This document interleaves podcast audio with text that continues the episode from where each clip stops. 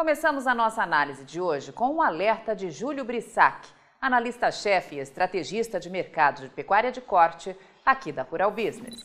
A falta de criatividade para tentar derrubar ou pelo menos segurar o valor do gado gordo no Brasil é grande. É incrível como entra ano e sai ano, os argumentos são os mesmos. Ainda bem que cada vez menos produtores, investidores e consumidores de carne bovina caem nessas sistêmicas conversinhas fiadas. Ele se refere às notícias que circulam na imprensa brasileira e que não mudam há décadas. Uma hora é embargo chinês, outra hora são organizações que surgem do nada afirmando que supermercados da Europa anunciaram mais uma vez que vão boicotar a carne bovina produzida no Brasil. E olha que essa conversa tem mesmo décadas. Supermercados europeus param de vender carne bovina do Brasil por relação com desmatamento. Supermercados europeus suspendem importação de carne de frigoríficos do Brasil por relação com desmatamento. Entre as redes está a francesa Carrefour. Investigação independente aponta irregularidade em fornecedores indiretos de JBS, Marfrig e Minerva. Segundo essas reportagens, seis grupos varejistas europeus, incluindo a Sainsbury's de Londres e a francesa Carrefour, restringiram as compras de carne bovina do Brasil a novas descobertas que ligam a produção de gado ao desmatamento na Amazônia, Cerrado e Pantanal.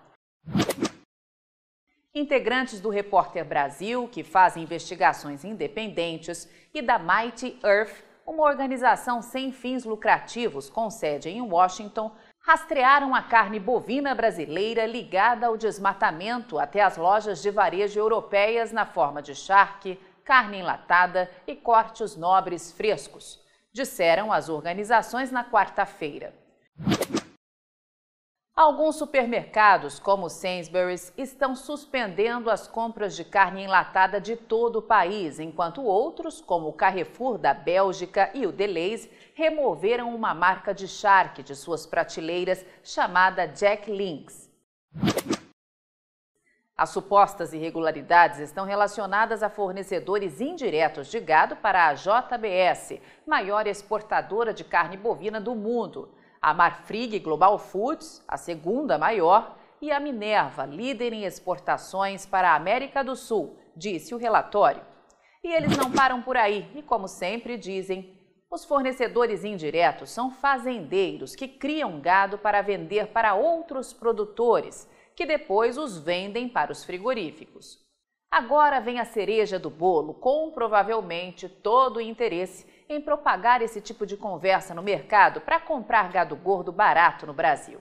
Eles dizem que, por sua vez, os processadores de carne vêm adotando algumas medidas.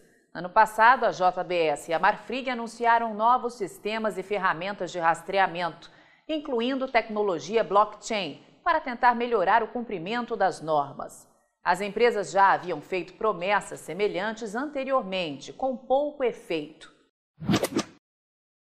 A JBS não aprova nenhum tipo de desrespeito ao meio ambiente, às comunidades indígenas ou à legislação brasileira, disse a empresa em nota, acrescentando que no momento da compra, todas as propriedades do fornecedor direto já cumpriam com os protocolos de abastecimento responsável da empresa. A Minerva diz que os fornecedores indiretos citados no informe não estão em sua lista de fornecedores e que as fazendas que vendem gado diretamente à empresa não estão vinculadas ao desmatamento. A Marfrig afirmou que mantém um rígido e definido protocolo de compra de animais, baseado em critérios socioambientais que seus fornecedores diretos precisam atender além de realizar o monitoramento via satélite e em tempo real na região amazônica há mais de uma década. A empresa destaca o lançamento do Plano Marfrig Verde Mais, que visa rastrear 100% da sua cadeia na Amazônia até 2025 e 2030 para os demais biomas, e que houve a regularização e reinclusão de mais de mil fornecedores no cadastro da companhia. Se você opera direta ou indiretamente no mercado do gado gordo, pode se preparar. Sob o falso manto ambiental, vem aí no país que mais preserva florestas e que tem o mais rígido código florestal do planeta, mais uma jogada mercadológica. Dessa vez, os grandes frigoríficos vão tentar desclassificar bovinos em nome do respeito ao meio ambiente.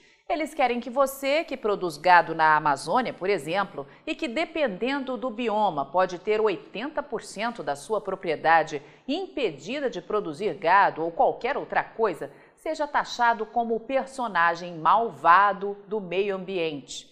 E ao mesmo tempo, eles querem que você acredite que seu gado não vai poder ser comprado nos preços vigentes porque não obedece o plano verde desse ou daquele frigorífico alerta Brissac.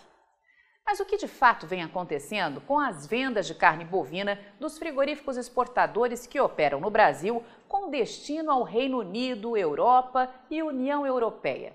A equipe de pecuária de corte aqui da Rural Business mostra agora para você, lembrando que por motivos óbvios ainda faltam os dados de dezembro. Começamos pelo Reino Unido, onde os frigoríficos brasileiros que exportam carne bovina têm pouco interesse em colocar o produto, mas mesmo assim estão faturando como nunca. Agora vamos avaliar o que aconteceu de janeiro a novembro com as vendas para a União Europeia. Como o assinante deve saber, volta e meia aparece alguém na mídia brasileira afirmando que as vendas de carne bovina dos frigoríficos exportadores do Brasil para a União Europeia estão muito baixas e que esses exportadores sofrem com isso. Mas o que de fato está acontecendo com este mercado? Os números que você vai ver agora também são como os anteriores, do Ministério da Economia e, portanto, oficiais. De janeiro a novembro, os frigoríficos brasileiros enviaram 70.550 toneladas de carne bovina para a União Europeia, volume praticamente idêntico ao do mesmo período do ano passado. Mas quando analisamos o faturamento em reais, isso representou um aumento anual de 12,9%, chegando à marca de 2 bilhões 510 milhões de reais. O valor da tonelada comercializada atingiu uma média de 6.622 dólares, alta de 8,5% em relação ao mesmo período do ano passado, o que em reais representou um aumento de 13%, atingindo a média de R$ 35.578. Como você pode ver, os frigoríficos brasileiros que vendem carne bovina para a União Europeia também estão praticando o sonho de todo vendedor: vender menos e faturar mais. E finalmente vamos ao balanço de janeiro a novembro dos frigoríficos que exportam carne bovina para o mercado europeu. Na verdade, os frigoríficos brasileiros exportadores de carne bovina aumentaram o volume embarcado para os países que compõem a Europa e estão também faturando como nunca. Avante Pecuária de Corte do Brasil, só com informação profissional é que vamos sobreviver.